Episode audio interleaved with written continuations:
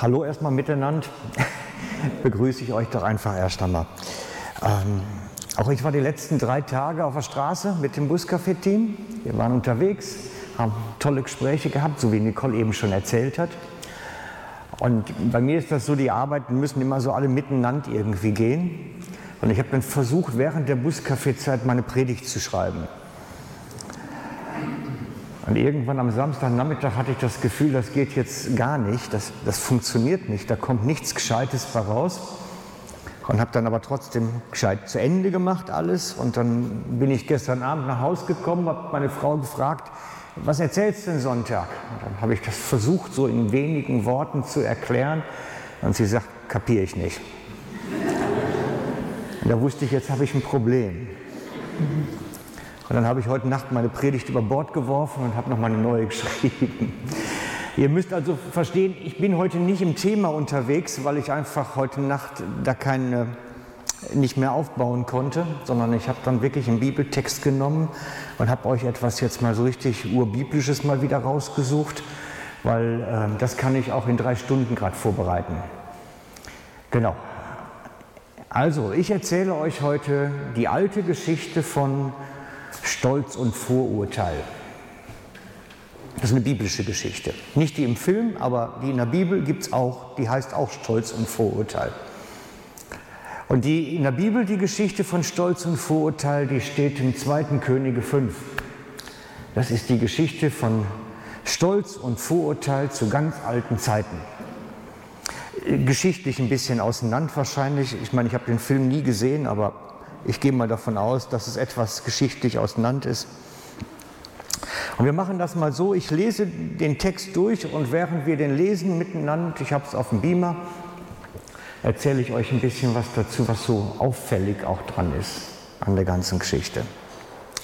Es geht nämlich um einen Mann, einen, der heißt mit Nachnamen vermutlich Nahemann oder Nahmann. Manche Bibeln übersetzen es mit, mit AE und manche mit AA. Also ich kenne es eigentlich als Nahmann, aber scheinbar heißt er auch Nahmann.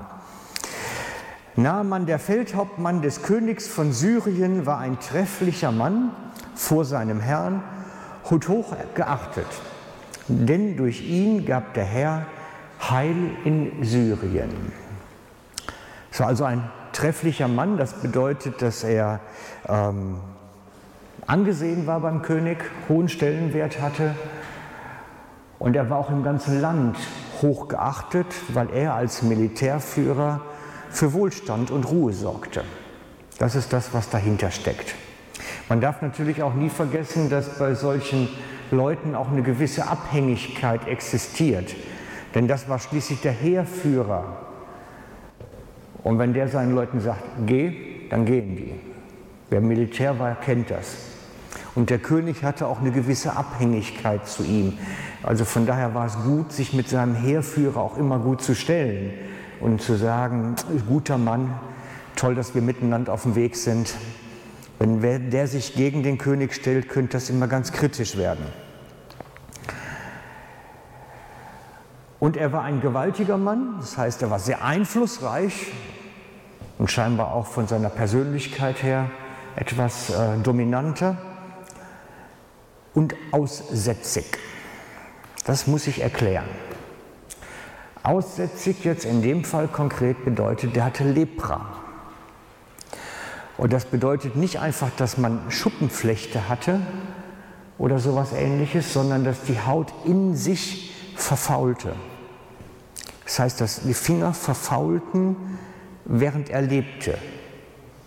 Und es gab es auch schon mal bei Leprakranken, dass denen dann plötzlich ein Finger abfällt oder ein Zeh oder vielleicht sogar der Fuß.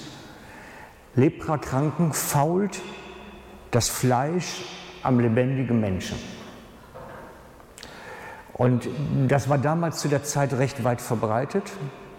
Heute kennen wir das nur noch von Mutter Teresa und ihrem Werk in Indien, aber damals war das recht verbreitet. Und solche Leprakranken kamen in spezielle Dörfer und Städte. Die gab es überall. Da, wo es viele Inseln gibt, zum Beispiel in Griechenland, gibt es eine Lepra-Insel. Die wurden auf eine eigene Lepra-Insel gebracht. Das war eine der längst existierenden. Und dort durften sie dann bis zu ihrem Lebensende dahin vegetieren, auf ihrer Isolation. Und hier gab es nun einen Feldhauptmann, einen Heerführer, der diese Krankheit hatte, Lepra. Er faulte am lebendigen Leibe. Und wir lesen dann weiter. Die Syrer waren auf Raub ausgezogen und hatten ein junges Mädchen aus dem Land Israel weggeführt, die war im Dienst von Naamanns Frau. Das heißt, die haben Sklaven gemacht auf ihren Raubzügen oder Überfällen auf den Nachbarstädten und Stämmen und Ländern. Und Naaman, wenn der ein hübsches Meitli sah, dann sagte er, hm, das ist eine gute Zofe für meine Frau, die richtet dann immer die Kleider her, die ist gut, die nehmen wir mal. Und hat dann in Israel scheinbar einen Überfall gemacht und hat da eine Israelitin mitgenommen. Das ist, das ist nicht ganz so lustig. Ich weiß nicht, ob man sich das so vorstellen muss, als wenn man vom IS weggeführt wird oder so, aber nett ist es sicherlich nicht. Plötzlich, ich meine, wenn ihr sagt junges Mädchen, dann ist das tendenziell zwischen 12 und 16. Das heißt, die ist wirklich jung. Ja. Genau. Das heißt aber auch, dass dieser Naaman mit dem Lepra eine Frau hatte mit der wohnte und auch Haussklaven hatten, die dort dienten. Wir müssen aber wissen, Lepra ist eine hochanstrengende Krankheit. In Israel wurden die alle separiert, aber er war natürlich der oberste Heerführer, der kann sich nicht separieren und der König konnte dem nicht sagen, komm jetzt, du musst auch ins Lepra-Dorf. Das war also schon eine tricky Situation, die ganze Geschichte. Jedenfalls, der lebte da mit Frau und Sklavin in seinem Haus. Diese Sklavin sagte dann zu ihrer Herrin, also der Frau vom Nahemann, ach, das doch mein Herr bei dem Propheten in Samaria wäre, der würde ihn von seinem Aussatz befreien. Das heißt, diese israelitische Sklavin wusste, da ist in Samaria, also dem Nachbarstaat von Israel, wo es immer so ein bisschen hin und her ging, da ist ein Prophet. Und da kann man gesund werden. Das junge Mädchen wusste das. Und das ist interessant, weil sie als Sklavin gibt das ihren Herren da weiter. Und das bedeutet eigentlich auch, sie denkt für ihre Herren. Das heißt, sie wünscht ihnen nicht die Pest an den Hals, weil er so fürchterlich ist, sondern sie denkt daran, dass er gesund werden sollte. Das heißt, sie hat auch, es, es sieht so aus, als würde sie gut behandelt und würde für ihre Herren denken. So sieht es erst einmal aus. Und jetzt wird es ein bisschen kompliziert von der Übersetzung. Da steht, da ging er, das meint Nahemann, zu seinem Herrn der König ist, herein, sagte es ihn an und sprach, so und so hat das Mädchen aus dem Land Israel geredet. Das heißt, ihm ist bewusst, das ist ein Staatsproblem, wenn der oberste Militärführer eine hochansteckende Krankheit hat. Und er ist mit dieser ansteckenden Krankheit dann zu seinem König hin und der hat nicht gesagt, stopp, draußen bleiben, ich will mich nicht anstecken, hat ihn auch kommen lassen und hat sich das angehört. Wir lesen weiter, Vers 5. Der König von Syrien sagte, so zieh hin, ich will dem König Israels einen Brief schreiben. Er zog hin, nahm zehn Zentner Silber und 6000 Goldgulden und 10.000 Feierkle und zehn Feierkleider mit sich. Das sind Gastgeschenke. Er hat also den Brief und Gastgeschenke und zieht damit los von Syrien nach Israel. Ist nicht ganz so weit, wenn man beritten ist. Und wahrscheinlich mit Leibgarde dabei und so ein bisschen bewaffnete Leute. Und zieht jetzt hin zum König von Israel mit Geschenken, um dort vorstellig zu werden. Und er wird nur zum König zugelassen, weil er den Brief hat. Das war die Kultur damals. Man musste sich wie ausweisen können. Und er brachte den Brief dem König Israel, der lautete, wenn dieser Brief zu dir kommt, siehe, so wisse, ich habe meinen Knecht Nahemann zu dir gesandt, damit du ihn von seinem Aussatz befreist. Wow, der wird sich gefreut haben über den Besuch. Könnt ihr euch das vorstellen? Da kommt ein Aussätziger von einem Volk, was Überfälle macht bei ihnen und sagt, jetzt heil du den bitte mal. Also ich kann mir vorstellen, die werden nicht gerade Party gefeiert haben danach. Also wenn man solche Besuche kriegt, dann sagt man sich, wie werde ich den jetzt möglichst schnell wieder los? Na? Und genauso reagiert der König dann auch. auch. Als der König Israels den, den Brief las, zerriss er seine Kleider und sagte, bin ich denn Gott, der töten und lebendig machen kann, dass er zu mir schickt, damit ich den Mann von seinem Aussatz befreie? Erkennt und seht, wie er eine Ursache gegen mich sucht. Er hat das als Angriff verstanden. Der hat gedacht, das ist jetzt so ein feindlicher Angriff. Und die schicken jetzt einen Leprakranken in, zu dem König direkt hin, damit er sich möglichst auch noch ansteckt. Und entsprechend reagiert er. Der stinksauer. Man kann das so richtig daraus spüren, wie sauer der eigentlich ist, dass die dann einen Leprakranken zum König schicken. Israel war da sehr konsequent. Wir können das nachher bei Jesus auch sehen. Wenn Leprakranke, die durften sich nicht weit nahen, die mussten mindestens so und so viele Schritte Abstand halten und, und, und. Und jetzt kommt einer und stellt sich vor den König und sagt, Hutschebetschi, ich bin leprakrank. Als Elisa, der Prophet also, als Elisa, der Mann Gottes, hörte, dass der König seine Kleider zerrissen hatte, sandte er zu ihm und ließ ihm sagen, warum hast du deine Kleider zerrissen? Lass ihn zu mir kommen, damit er erkennt, dass ein Prophet in Israel ist. Da stecken ein paar mehr Sachen drin.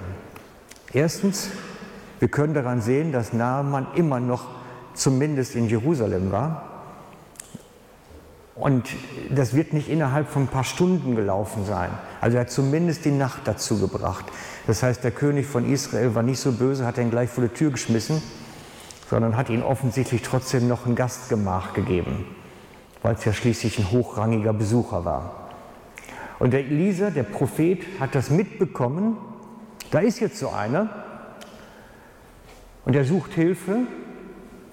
Und jetzt soll der doch erkennen, dass es hier Hilfe gibt dass wir ein Volk Gottes sind. Und so berichtet er dem König, lass ihn zu mir kommen.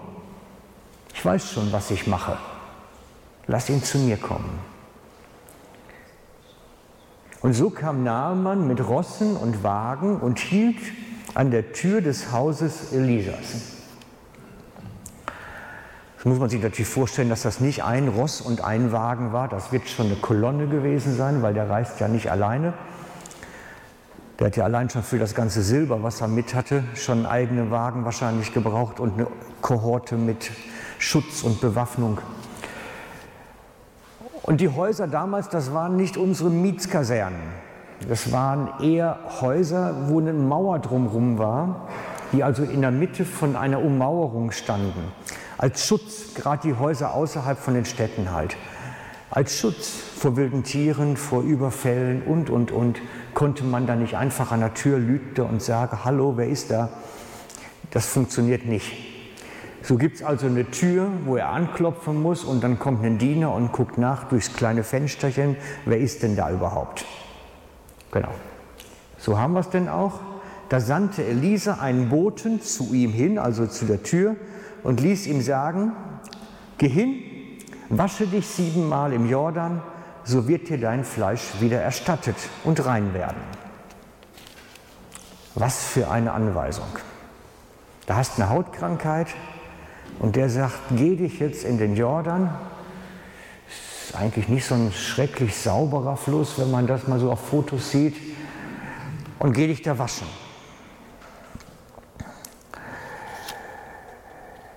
Und ich denke, das geht darum, das sind zeremonielle Waschungen. Wir müssen es so in die Kategorie von Taufe reinnehmen. Die Juden hatten die Mikwa, die zeremonielle Reinigung. Und die konnte man im Mikwa-Becken machen. Ich weiß nicht, das hat noch mal einen eigenen Namen. Oder das konnte man machen äh, im Fluss. Johannes der Täufer war so jemand. Bei ihm konnte man hingehen, um die zeremoniellen Reinigungen, die notwendig sind, zu machen. Und so kamen die Leute auch zu Johannes des Täufers. Wir sehen das. Wo haben wir ihn? Lukas? Zwei. Da ist er irgendwo.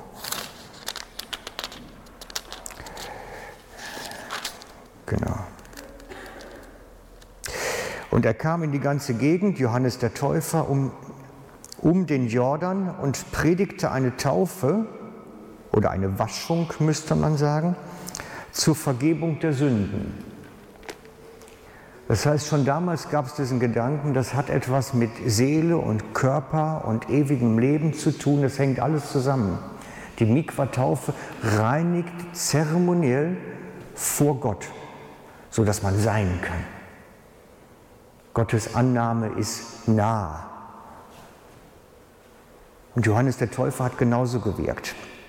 Und so sagt der Prophet, geh du jetzt in den Jordan und wasch dich dort.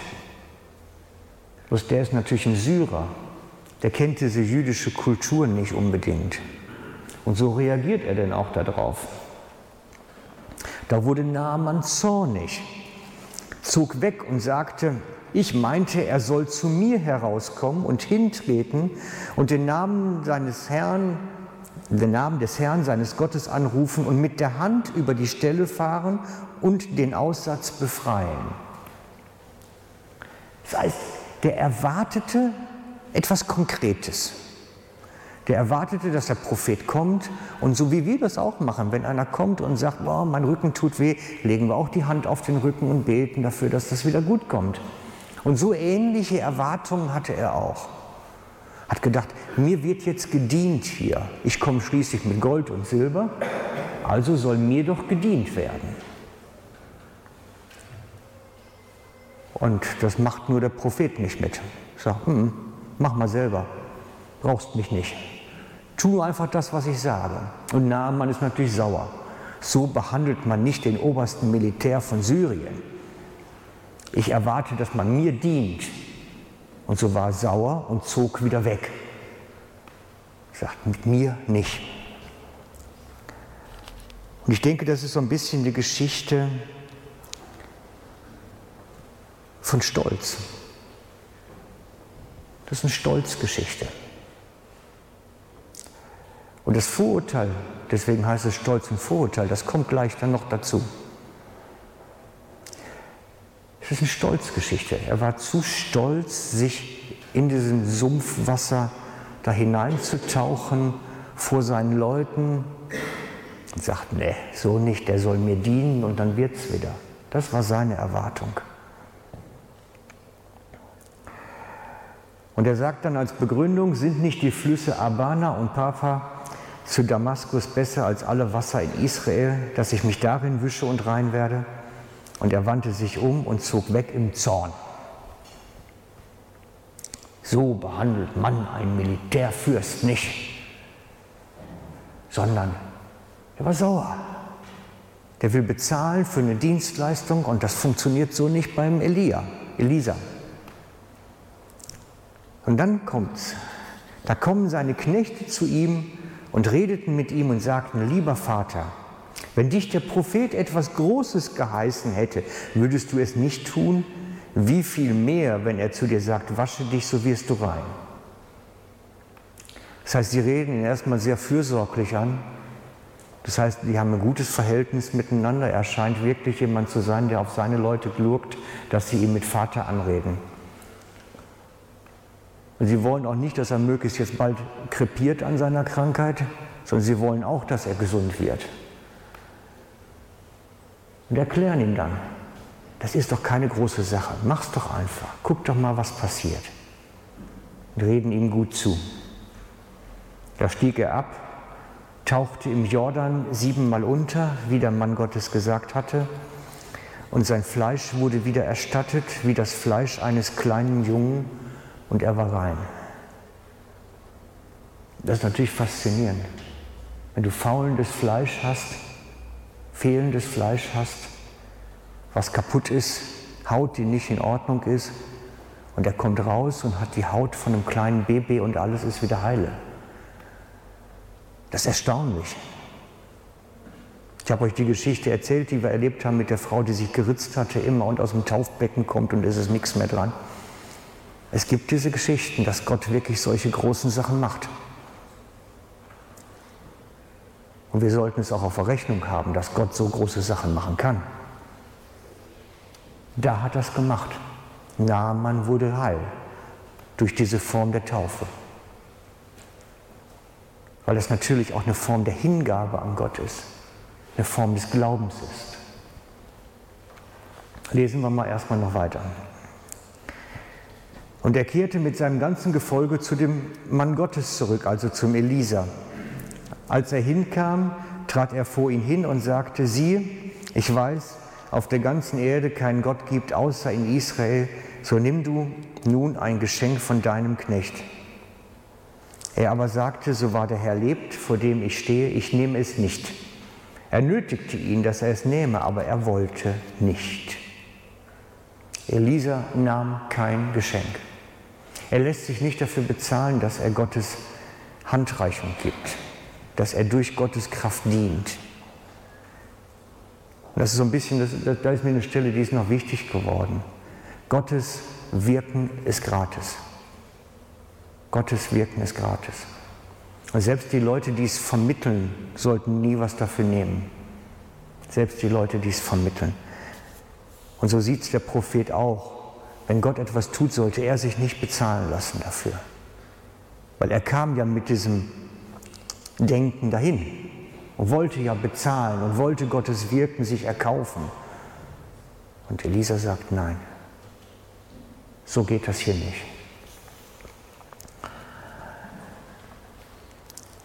Er hatte das Vorurteil, was soll ich in der Brühe von Israel untertauchen, ich habe schönere Flüsse. Stolz und Vorurteil. Wenn er seinen Stolz nicht an die Seite gelegt hätte, wäre nichts in seinem Leben passiert. Nichts. Wenn er nicht drüber diesen Schatten gesprungen wäre, wie wir das nennen, und gesagt hätte, ich mache es dennoch, wäre nichts passiert. Er wäre krank nach Hause gekommen und wäre an seiner Krankheit gestorben. Freunde, Stolz ist eins der größten Hindernisgründe für Gottes Wirken in unserem Leben. Ich bin da mehr und mehr von überzeugt, dass wenn das Stolz uns blockieren kann, sodass wir das, was Gott eigentlich für uns hat, überhaupt nicht bekommen können. Bei uns allen. Und ich merke das immer wieder, wenn es so Gespräche gibt, wegen Taufe zum Beispiel. Leute, die als Baby mal irgendwann in der Kirche nass geworden sind und ich komme dann und frage, sag mal, möchtest du dich nicht mal richtig taufen lassen? Und dann heißt es oft, nein, warum sollte ich? Ich bin ja schon als Baby getauft, ist ja nicht notwendig. Und ich denke, da ist viel Stolz im Spiel, viel Stolz. Dann heißt es auch, über den Schatten springen und sagen, weil Jesus gesagt hat, mache ich es doch. So wie damals, weil Elisa gesagt hat, mache ich es doch. Weil Gott gesagt hat, mache ich es.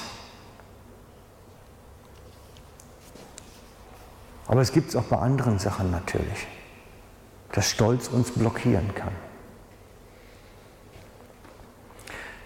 Letztlich ist Gottes Gegenwart der Spiegel, der uns zeigt, wo wir stehen, wo unser Herz ist. Ich kann euch eine riesen Batterie an Sachen aufzählen, wo wir alle stolz sein könnten und wo es auch Gott hindert dann und wo es auch Gott hindert. Euch Jungen mache ich Mut zu sagen, ich lasse mich taufen, wenn ihr soweit seid. Ich will den Stolz nicht haben, sondern ich will es machen. Aber bei uns gibt es vielleicht ganz andere Sachen. Ich denke, manchmal hat es auch damit zu tun, authentisch zu werden. Wisst ihr, wir haben die letzten Wochen mit recht vielen Leuten gebetet, teilweise recht kranke und recht schwierige Sache. Und ich habe fast gar kein Feedback irgendwie gekriegt, dass irgendwas passiert ist. Ich bin mir sicher, es ist was passiert. Aber ich habe fast nichts zurückbekommen. Keine Infos. Und ich, ich würde so gerne die Geschichten bringen. Aber ich glaube, manchmal unser Stolz hindert uns dran. Bei manchen Sachen wäre es vielleicht beschämend, wenn man hören müsste, was vorher gewesen ist, was passiert ist. Es ist ein Stück weit den Scham überwinden, den Stolz überwinden und dann hinaustreten und sagen, ich erzähle es dann doch, was Gott getan hat in unserem Leben. Gott möchte was tun. Sein Arm ist nicht zu kurz, definitiv nicht. Unser Herz ist oft der Hinderungsgrund. Unser Herz. Aber letztlich muss er das jedem selber zeigen. Muss jedem selber zeigen, wo er steht, was los ist bei ihm, wo es hindert. Und manchmal ist das eine Suche. Manchmal ist das eine Suche. Ich habe euch diese Karte am Eingang mitgeben lassen. Sei ruhig in der Gegenwart des Herrn, überlass dich ihm ganz und warte auf sein Handeln. Überlass dich ihm ganz und warte auf ihn. Das ist dieses Stolz überwinden, sich Gott ganz hingeben, ganz auf ihn vertrauen und sagen, schauen wir mal, was kommt und wann es kommt. Das ist ein Glaubensschritt, ein Glaubensakt. Und ich hoffe und wünsche, dass du das in deinem Leben ergreifst dass wirklich was durchgehend Gutes geschehen kann und kommen kann. Das wünsche ich mir für dein Leben. Sei ruhig in der Gegenwart Gottes. Glauben, zu sagen, ich lasse jetzt ihn machen. Und wenn er dann sagt, auf dein Wort hin will ich, das sagten die Jünger zum großen Fischzug. Die wussten auch, bei Tag soll man nicht fischen. Und Jesus sagt, fahrt aufs Wasser. Was sagten sie? Auf dein Wort hin wollen wir. Auch wenn es unseren Verstand sprengt, auch wenn es unsere Logik. Und sie mussten auch den Stolz überwinden, weil das ganze Dorf schaute zu und sagte, die spinnen bei Tag fischen. Das macht man nachts. Aber sie mussten über diesen Schatten springen, über diesen Stolz hinwegtreten und sagen, weil er gesagt hat, mache ich es dennoch. Überlass dich ihm ganz und warte auf sein Wort, auf sein Handeln, auf das, was er dir gibt. Und warten Freunde, warten sind wir alle sauschlecht. Wollen wir doch mal ehrlich sein. Ne? Wird doch wohl keiner von sich behaupten, ich bin super im Warten, ich kann das klasse. Warten können wir alle nicht gut. Aber ich habe gelernt, das ist ein Trainingsfeld. Das ist ein Übungsfeld. Und je jünger man ist, umso schwieriger ist es. Und wenn man älter wird, wird es meist nicht viel besser. Warten ist grusig.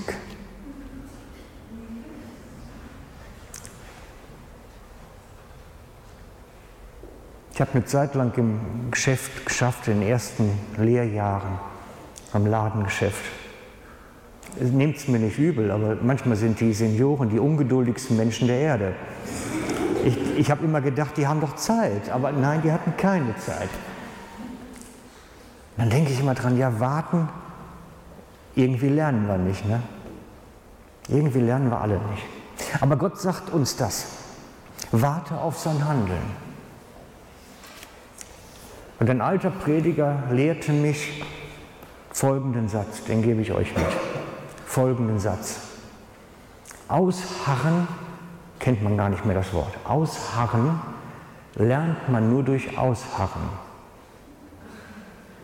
Da war ich so 25 und dachte, er spinnt. Aber es ist so. Es gibt keinen anderen Weg.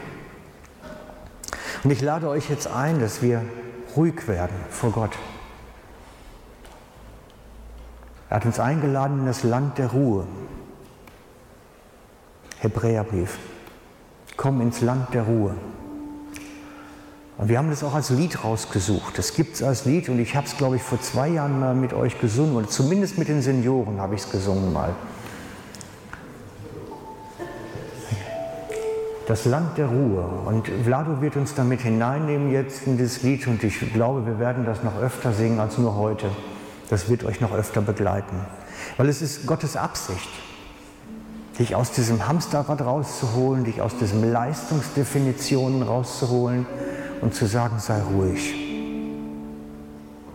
Dazu müssen wir unseren Stolz überwinden, Dinge mal laufen lassen und ihm den Raum geben zu handeln.